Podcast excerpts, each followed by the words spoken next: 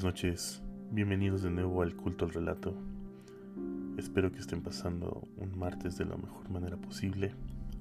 Vamos a comenzar con el episodio de hoy. Tenemos tres relatos perfectos para esta noche. Acompáñenos.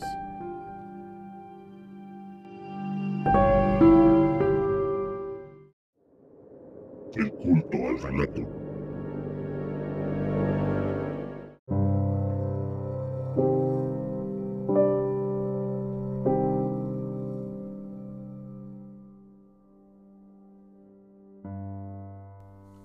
Noches, bienvenidos de nuevo a su programa El culto al relato. Antes que nada quiero dedicar este episodio a una gran amiga, Marbella, quien ha creído en este proyecto y a cual agradezco muchísimo. Vamos a comenzar.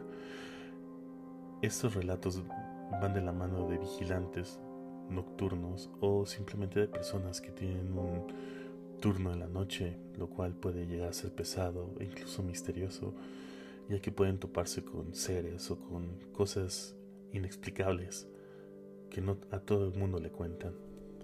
Así que bueno, comencemos. Nos relatan, trabajar en urgencias nunca es fácil.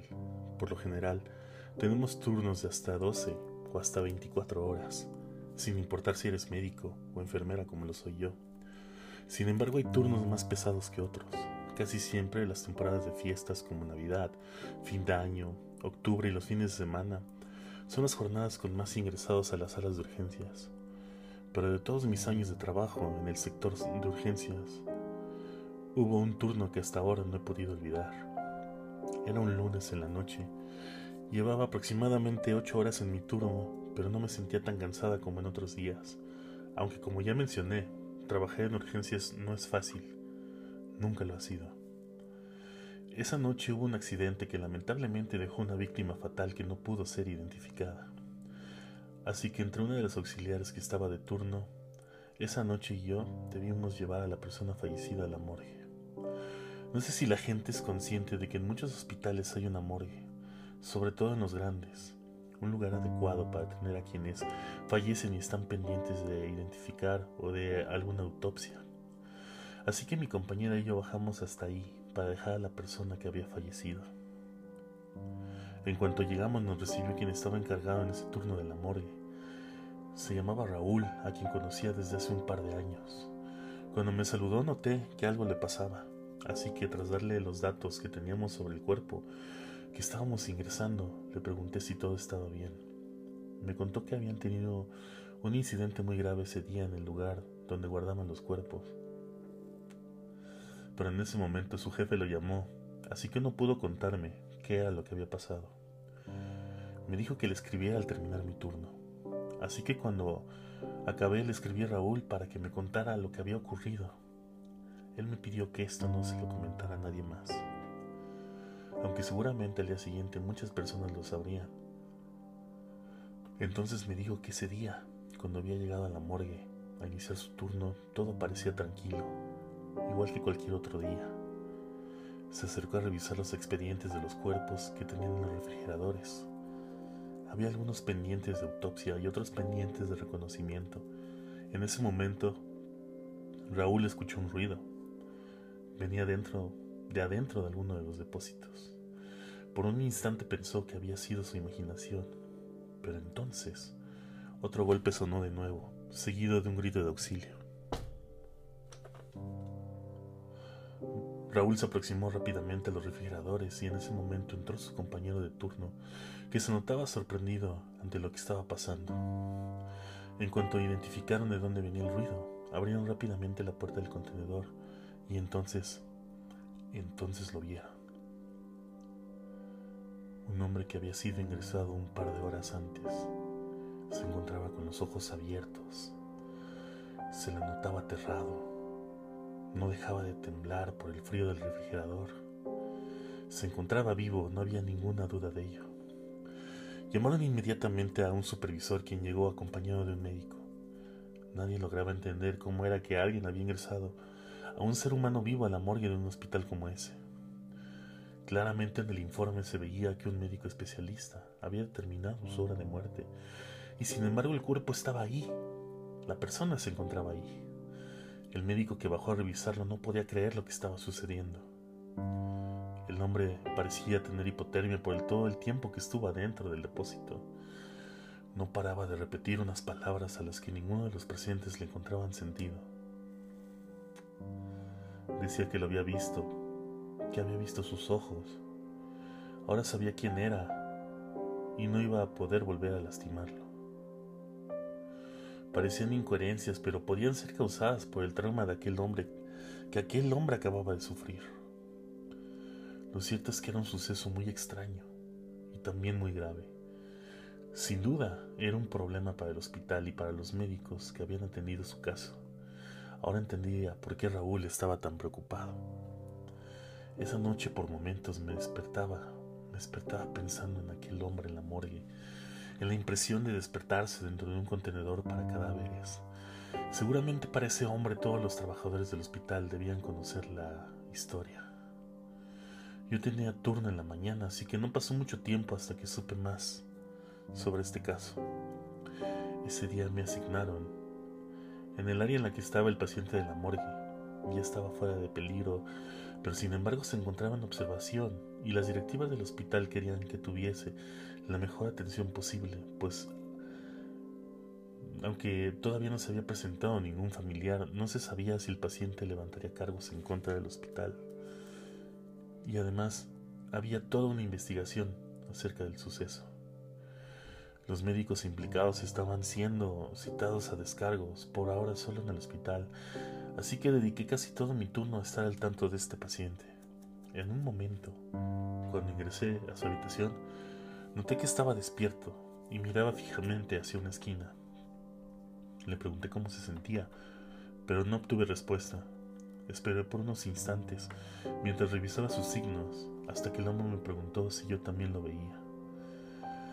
Observé hacia la esquina que él estaba viendo, pero no había nada ahí. Estábamos solos en la habitación. Entonces el hombre me dijo que aunque yo no lo viera, él estaba ahí. Intenté preguntarle de quién estaba hablando, pero solo me repetía que estaba todo el tiempo con él, que si bajábamos a la morgue tal vez todos podrían verlo. En ese momento sentí un escalofrío. Podría jurar que la habitación se puso helada. No sabía qué decirle al paciente, no entendía de quién me estaba hablando, pero la situación estaba poniéndose cada vez más incómoda. Así que terminé de revisarlo y salí cuanto antes de, su habitación. Le comenté a mi jefe lo que había pasado. Me dijo que el hombre ya tenía una remisión a psiquiatría porque había estado diciéndole este tipo de cosas a quienes lo atendían. Además algunos compañeros lo habían visto susurrando, como si estuviera teniendo una conversación con un ser invisible. Era algo escalofriante, pero intenté continuar con mi turno sin prestar mucha atención a lo que había ocurrido. Cuando faltaban solo un par de horas para irme a casa, fui una vez más a revisar al paciente de la morgue pero en cuanto entré a la habitación me, di cuenta que estaba vacía. Golpeé la puerta del baño pensando que a lo mejor el hombre estaba ahí, pero nadie contestó mi llamado. Entré y vi que el baño estaba vacío. Rápidamente le comenté la situación a mi jefe y empezamos a buscarlo. Le preguntamos a todos los que estaban ahí, pero nadie lo había visto. Estábamos muy preocupadas, el hombre no podía haber desaparecido de la nada. Entonces recordé lo que me había dicho ese mismo día sobre la morgue y se me ocurrió que tal vez podría estar ahí.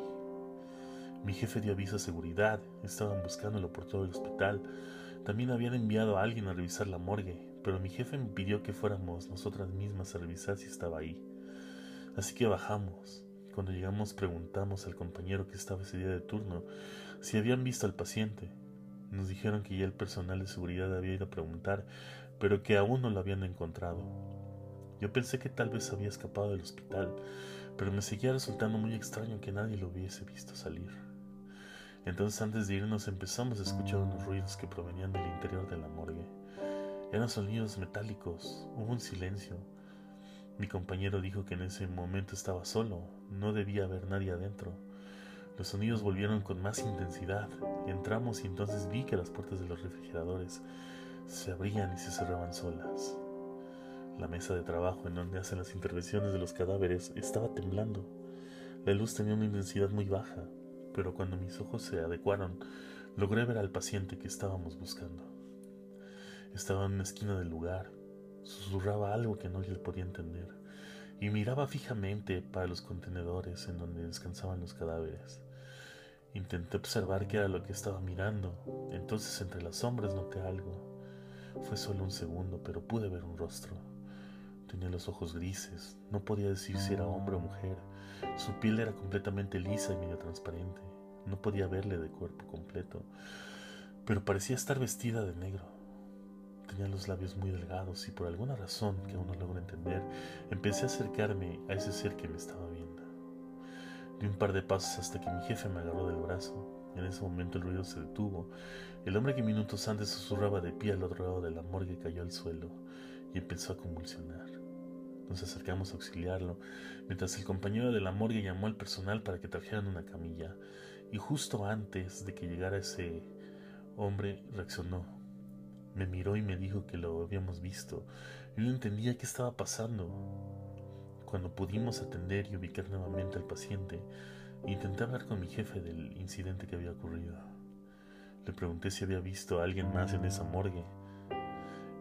Ella, intentando que nadie más nos escuchara, me dijo que no estaba muy segura de lo que había visto. Parecía como un ser que no estaba ahí del todo, como una aparición, una proyección. Me preguntó por qué había empezado a caminar en ese momento hacia ese ser, pero no supe qué responderle, fue algo involuntario. La verdad es que no sé qué habría pasado si en ese momento ella no me hubiese detenido. Ese día ella me pidió que no le contara a nadie lo que habíamos visto. Acordamos que lo mejor era dejar este suceso en el olvido. El paciente supe que tuvieron que trasladarlo a un centro de salud mental, pero debo reconocer que desde ese día no me gusta acercarme a la morgue del hospital.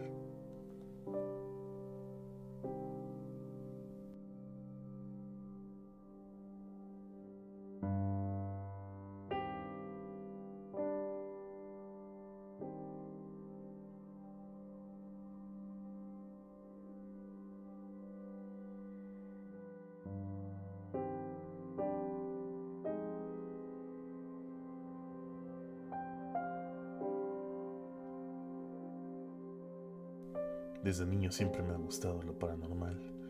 Cuando tenía apenas seis años, mi niñera me ponía películas de ese género, hasta que a mis 13 años comencé a verlas en casa con mis primos.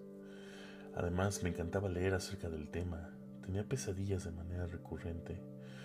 Lo que más recuerdo fue cuando a los ocho años soñé con un hombre, con un horrible hombre que me arrancaba los dientes con unas pinzas, y a los quince soñé con una bruja enorme, sin una pierna, que quería cocinarme en su enorme caldero. Hasta mis 18 años mis pesadillas cesaron. Recuerdo que dejé de estar en contacto con el mundo del terror, hasta que un día mi mejor amigo me invitó a ver un nuevo proyecto. Quería grabar videos de miedo para un canal de YouTube y me dijo que le gustaría que ambos fuéramos a lugares embrujados y narráramos las historias. Ciertamente me pareció una gran idea, pues era la oportunidad perfecta de adentrarme de nuevo en el mundo del terror así que sin pensarlo lo acepté. Ahorramos para una cama durante tres meses y cuando por fin la conseguimos planeamos cuál sería nuestro primer destino. Buscamos en internet acerca de lugares encantados cerca de la ciudad y de todos los que aparecían nos llamó la atención uno en particular. Uno en particular que era muy cerca de donde vivíamos. Además se veía bastante aterrador. Era un convento, un convento abandonado que por lo que decían Llevaba más de 100 años deshabitado, gracias a los aterradores sucesos que habían sucedido ahí. Contaban que en el siglo pasado había sido una enorme vecindad y que ahí vivieron muchas personas, pero que muchas de ellas eran malas. En este lugar hubo asesinatos, hubo prostitución y vandalismo, así que las vibras eran muy pesadas. Cuando lo convirtieron en convento todo fue mucho peor, aunque debía de haber sido diferente, se cuenta que los sacerdotes abusaban de las monjas y cuando éstas salían embarazadas, las tiraban al pozo que estaba en medio de aquel sitio. Además que ahí se llevaron a cabo varios exorcismos. El más impactante fue el de María, una niña que apenas llevaba 10 años y que sufría convulsiones y a la que su voz cambiaba a más grave sin razón. Un sacerdote dijo que tenía al maligno dentro y que debían sacarlo cuanto antes para que no afectara más la salud de la pequeña. El exorcismo parecía ir bien hasta que el maligno golpeó al exorcista tan fuerte que falleció al instante. Y a continuación la niña se golpeó ella misma con una fuerza impresionante, y aunque los demás sacerdotes y el padre de la niña trataron de impedirlo, los golpes también la mataron. Por último, los vecinos del lugar dicen que muchas sectas iban a ese lugar a hacer rituales. Por todo esto pensábamos que el lugar debía de guardar mucha energía negativa y por ende seguro podríamos llegar a grabar algo interesante. Después de muchos años de investigar y de leer cosas de terror, había aprendido a cómo llamar espíritus y cómo ahuyentarlos con fuego y sal. Jamás lo había intentado, pero creía que era hora de poner todos mis conocimientos a prueba para los videos del canal de YouTube. Recuerdo que decidimos ir a un lugar un jueves para pedir permiso y explorar antes de la grabación. El velador llamado Carlos se emocionó mucho y nos pidió salir en el inicio del video, a lo cual accedimos. Entramos al lugar y con el primer paso que dimos pudimos notar que el aire era muy pesado y aterrador. A pesar de que era de día, el sitio era enorme y la construcción era muy vieja. Se escuchaba mucho eco y los pasillos eran larguísimos. En medio del lugar estaba el patio y tenía un pozo en el centro. El convento era de cuatro pisos, pero Carlos nos dijo que no podíamos ir al último, que estaba completamente prohibido y cuando le preguntamos por qué, no nos quiso decir. Nos contó casi todo lo que ya habíamos leído del lugar, pero claro, añadió un poco de sus historias. Ya estaba barriendo por la noche los pasillos y cuando llegó al que daba hacia el patio, se aterró al ver lo que parecían sacerdotes en fila tirándose en el pozo. Esa noche salió corriendo de ahí, tomó su bicicleta y se fue. No le dijo nada a nadie que había pasado. Pasó la noche en casa temblando de miedo al recordar aquella escena. También les que una vez encontré un grupo de mujeres en círculo alrededor de una mesa donde estaba una cabra ya muerta. Las mujeres decían palabras muy raras y sentaban en la cara la sangre del animal. Esa noche también fue a casa, pues no quería hacerse el valiente, ya que esas cosas del mal. También nos dijo que por las noches siempre se escuchaban risas, gritos o rasguños dentro de algún lugar, pero que prefería ignorarlos y que después de tantos años se acostumbró. Nos pareció un lugar fascinante y sentíamos la maldad que había ahí. Era perfecto para iniciar. Agradecimos la amabilidad del velador Carlos y nos fuimos al parque a ensayar lo que diríamos y por dónde empezaríamos. Después de tener todo listo, partimos a nuestras casas a descansar, pues seguro la siguiente noche sería cansada. Lo raro de aquello fue que cuando estaba a punto de dormir, escuché algo raro afuera de mi cuarto. Sabía que no era ni mi mamá ni mi hermano, pues no reconocí aquellas pisadas. Además supe que no eran ellos cuando escuché como alguien rasguñaba la pared.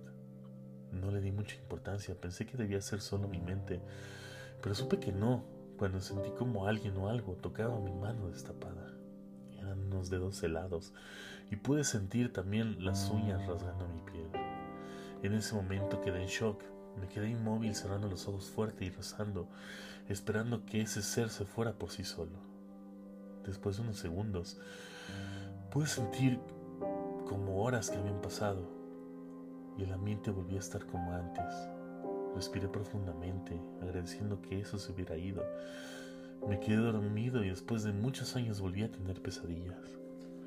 Esa noche soñé con mi amigo en el convento y que mientras mirábamos al fondo del pozo, mi amigo me empujaba hasta hacerme cara adentro. Sentía como caía y al ver hacia abajo notaba que estaba todo lleno de cadáveres. Desperté sobresaltado y me sentí mejor al saber que solo había sido una pesadilla. Pero todo cambió cuando abrí los ojos porque vi a alguien al lado de la puerta. No podía creerlo, limpié mis ojos con mis puños y seguía ahí. Esta vez pude ver su rostro claramente. Era un hombre muy alto, de piel clara. Su sonrisa, al ver que había notado su presencia, se hizo muy grande, casi salía de su cara. Mi miedo aumentó cuando vi que sus pasos iban hacia mí. Ahí no aguanté más y grité. Mi madre vino corriendo a mi auxilio. Me encontró bajo las sábanas llorando y gritando desesperadamente. Mi madre me dijo que probablemente había agarrado un mal aire por la vibra del lugar. Por la tarde llegó mi amigo en su camioneta y llevábamos lámparas, la cámara, alcohol, la sal y algo de comer por si nos daba hambre.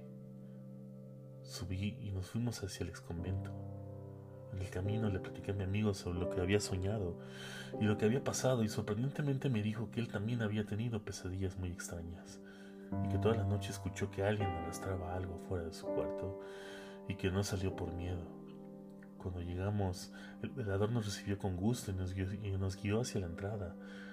Como habíamos quedado con él, él salió al principio de la filmación contando sus experiencias. Después seguimos nosotros dando el recorrido. Primero pasamos por uno de los enormes pasillos. Escuchamos los maullidos de un gato, pero ese no era un maullido normal. Empezamos a tener mucho miedo, aunque todo eso haría que la primera grabación fuera un éxito. Continuamos por los demás pasillos mostrando las habitaciones y cuando llegamos al patio, el sol se escondió por completo, revelando la tenebrosa oscuridad. Y ese fue el lugar perfecto para hacer las cruces con alcohol y sal. Prendimos el fuego y las llamas primero se veían de un color rojo intenso, pero poco a poco se volvían completamente verdes. Por un momento una de ellas parecía ser una garra. Al apagarse pasó algo muy extraño. Escuchamos algo en el último piso y al voltear a ver la ventana vimos a alguien que se asomaba. Eso no era normal, lo grabamos y aunque moríamos de miedo teníamos que mostrarnos seguros. Después de un rato decidimos comer y despojarnos un poco, porque parecía que habíamos corrido un maratón. Estábamos demasiado cansados, como si algo nos hubiera robado toda la energía, como si algo nos hubiera mermado toda la energía. Al terminar nuestra comida seguimos con lo que nos faltaba del lugar. Todo iba bien y al llegar al último piso y al finalizar el video ya no teníamos tanto miedo. Nos sentamos un momento al platicar sobre lo, lo genial que quedaría el video, pero después de unos minutos algo interrumpió nuestra conversación. Se escuchaba en una de las habitaciones algo, algo inquietante. Nerviosos y asustados decidimos ir para quitarnos la duda y comprobar qué era lo que estaba pasando, comprobar que no era nada. Caminamos hacia allá y al entrar vimos que había una enorme bañera blanca. Al acercarnos notamos que estaba llena, pero completamente llena, pero de sangre. Dimos un paso hacia atrás, nos miramos sin nada y corrimos. Pero el sonido del líquido nos hizo voltear por inercia. Aún recuerdo perfectamente sentir como si el corazón fuera, a salir de mi pecho cuando vi a aquel ser brotar de ahí, lleno de sangre. Lo miré durante unos segundos apenas, pero se parecía mucho al hombre que había visto en mi cuarto esa mañana. Lo miré durante unos segundos apenas. Y dejamos todo ahí sin importar nada. Y llegamos hasta la entrada, donde el confundido velador nos preguntó qué había sucedido. Le dijimos lo que habíamos visto y mi amigo y yo fuimos a la camioneta y salimos lo más rápido que pudimos de ahí, dejando a don Carlos preocupado. Nadie dijo una sola palabra en el camino y hasta el otro día que nos reunimos en su casa y comentamos lo que habíamos pasado, decidimos tener y armar el valor y decidimos ir a recuperar nuestras cosas del lugar. Pero ya no, ya no pudimos recuperarlas porque ya no estaban. Ahí quedó nuestro proyecto, una experiencia aterradora que hasta el día de hoy sigue dando vueltas en mi cabeza.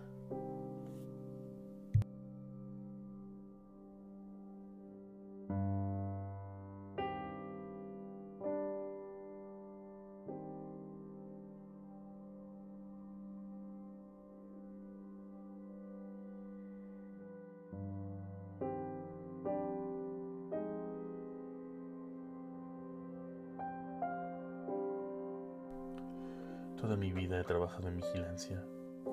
Al igual que muchas personas durante el inicio de la pandemia, me quedé sin empleo debido a que la empresa de vigilancia en la que trabajaba tuvo que hacer recortes de personal, ya que varias oficinas a las que se les prestaba ese servicio se encontraban cerradas. Fue un momento muy difícil. Mi esposa, que es ama de casa, empezó a vender postres a los vecinos y con la ayuda de mi hija menor y afortunadamente la mayor, empezamos a tener un poco de ingreso en la casa.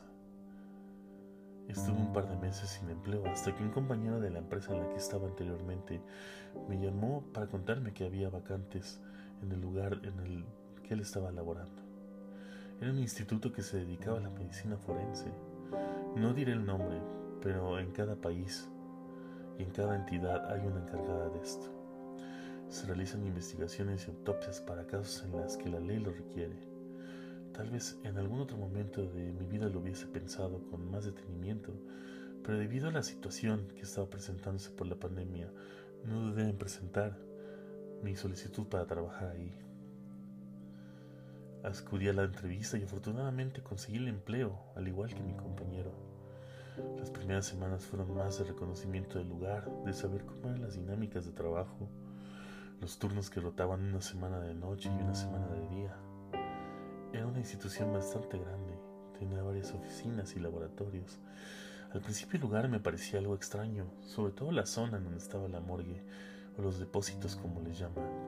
No pasaron muchos días con los compañeros antiguos.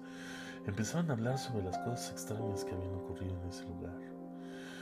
Ya fuera que le hubiera pasado a ellos mismos o alguien más, contaban que a veces se veían fantasmas, como personas perdidas por los pasillos, que llevaban a la morgue o a veces escuchaban lamentos, sobre todo durante los turnos nocturnos.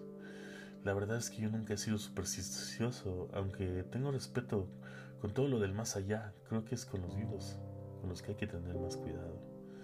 Incluso hoy sigo pensando así, a pesar de lo que yo mismo vivía en esa morgue. Era uno de mis primeros turnos de la noche, mientras hacía la ronda pasé junto al laboratorio de criminalística. Estaba cerrado, pero desde afuera podía ver a través de los grandes ventanales, y de todos modos el lugar tiene un circuito cerrado de video. Justo cuando terminé de pasar me pareció escuchar unos pasos. Regresé para ver con detenimiento, pero no había nadie. Continué mi camino y sin prestar mucha atención a lo que había ocurrido, escuché que uno de mis compañeros me llamaba por el radio para que fuera hasta el puesto de vigilancia. Parecía un poco alterado, así que pregunté si había algún problema, a lo que él me respondió que no, pero que debía demostrarme algo. Cuando llegué noté que mi compañero se veía preocupado. Me pidió que me sentara, pues quería enseñarme algo que había quedado grabado en las cámaras. Miré el monitor y me vi a mí mismo caminando junto al laboratorio. De repente aparecía una pequeña interferencia que no permitía ver el video por un par de segundos y luego se veía el momento en el que yo había creído escuchar algo. Me quedé viendo a mi compañero sin entender cuál era el problema de la grabación. Él se quedó como paralizado por unos instantes hasta que me dijo que estaba seguro de haber visto una especie de sombra detrás de mí cuando había pasado por el laboratorio. Estaba seguro de que yo la había sentido, pues justo después de que la sombra pasó fue cuando me devolví a revisar por segunda vez el lugar. Le dije que me había vuelto a revisar porque creí que había escuchado unos pasos, pero no había visto a nadie ahí. Además el video no había nada, no mostraba nada extraño aparte de la interferencia. En ese momento llegó otro compañero, pues la empresa siempre mantenía tres vigilantes para cada turno. Le contamos lo que había sucedido y él que ya llevaba casi un año en aquel empleo nos dijo que ese tipo de cosas pasaban a menudo en ese lugar. Se escuchaban ruidos extraños e incluso había quienes aseguraban haber visto a los muertos de la morgue moviéndose y caminando por los pasillos. Pero nunca había pasado algo realmente grave. Pasó el tiempo y cuando llevaba más o menos un mes trabajando ahí, la menor de mis hijas cumplió 15 años. Debido a la pandemia decidimos que lo mejor era posponer la fiesta, pero sin embargo hicimos una pequeña reunión con la familia más cercana. Un sábado por la noche, esa semana yo había tenido el turno de día, pero el domingo debía iniciar con el turno de la noche. Pensé que tendría suficiente tiempo para descansar, pero la verdad es que no fue así. Sin embargo, yo tenía muchos más años de experiencia en el trabajo y ya sabía cómo lidiar con el cansancio. Además, no era algo que no estuviera acostumbrado a hacer. Esa noche entré a trabajar como de costumbre. Cuando el momento de hacer la ronda, mis dos compañeros fueron y yo me quedé viendo las cámaras de seguridad. Empecé a sentir mucho cansancio. Por suerte teníamos café en el lugar del trabajo. Tomé una taza e hice un gran esfuerzo por mantenerme despierto. En ese momento me arrepentí de no haber ido yo mismo a hacer la ronda de medianoche. Continué observando las cámaras. Todo parecía muy tranquilo. De repente los párpados empezaron a pesarme y los ojos se me cerraban y no pude evitar quedarme dormido. Sentí que no habían pasado más de unos minutos cuando abrí los ojos sobresaltado. Todo se encontraba oscuro. No lograba ver nada. Tomé la linterna que tenía en mi chaleco y la encendí. Intenté ver a mi alrededor, me sentía desubicado. Noté que estaba haciendo mucho frío, más frío que el que hacía en la calle. Entonces fue cuando me di cuenta en dónde estaba. Vi los refrigeradores y las mesas metálicas en donde los forenses hacían los procedimientos. Estaba dentro de la morgue, pero no tenía la menor idea de cómo había llegado a ese lugar. Pude ver, pude ver que sobre las mesas había un cuerpo cubierto por un plástico. Sentí un escalofrío. El lugar tenía un olor muy fuerte a químicos. Intenté mantener la, calma. Incluso llegué a pensar que tal vez mis compañeros estaban jugando en una broma, pero no, no los creía capaces de eso. Entonces escuché un ruido que provenía del otro lado de la sala. Alumbré hacia ese lugar, que era en donde estaba la mesa metálica. Entonces vi el mismo cuerpo cubierto por el plástico, pero estaba sentado y un segundo después cayó acostado nuevamente sobre la mesa. Me sobresalté, intenté buscar el interruptor de la luz hasta que logré encenderla. Todo parecía normal, el cuerpo estaba sobre la mesa y no parecía haberse movido. Intenté nuevamente girar la perilla de la puerta para salir del lugar, pero parecía estar atrancada. Sentía que el frío no podía atravesar mis huesos. Me encontraba desesperado por salir de ahí. Agarré mi radio y empecé a llamar a mis compañeros. Uno me contestó, pero la señal se entrecortaba. Intenté decirle que estaba atrapado dentro del amor y al principio no supe si había logrado entenderme. Supe que tuve que esperar un rato más hasta que escuché unos pasos acercarse al otro lado de la puerta. Era uno de mis compañeros que de alguna manera no tuvo ningún inconveniente en abrirla. Me preguntó por qué estaba ahí y me dijo que hacía solo un par de minutos de haberme visto en el puesto de vigilancia. No tuve más remedio que contarle la verdad, que el cansancio me había vencido que por unos instantes me dormí y me habían despertado dentro de la morgue.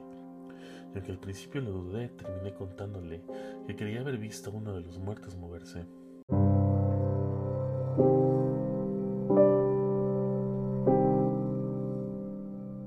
Noté que estaba un poco más asustado. Me dijo que mientras él terminaba la ronda en ese piso, yo fuera a ver los monitores del circuito cerrado de vigilancia. Después de todo, no era recomendable dejarlos solos tanto tiempo. Dijo que lo esperara para que viéramos los videos de las cámaras y así sabríamos bien qué es lo que había pasado. Esperé a mi compañero para ver la grabación. En ella se veía el momento en el que yo me había quedado solo y empezaba a, a ganarme el sueño. Pero entonces algo extraño ocurría. Parecía que me había dormido y de repente mi cuerpo se sacudía por instantes. Entonces me levantaba de la silla y miraba hacia el corredor que llevaba a la morgue. Empezaba a caminar y me detenía era como si estuviese hablando con alguien, pero no había nadie ahí.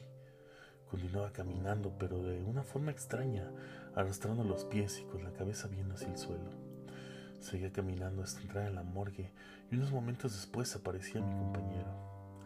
Fue muy extraño porque yo no recordaba nada, nada de lo que estábamos viendo en la grabación, y era evidente que se me veía actuando de forma rara.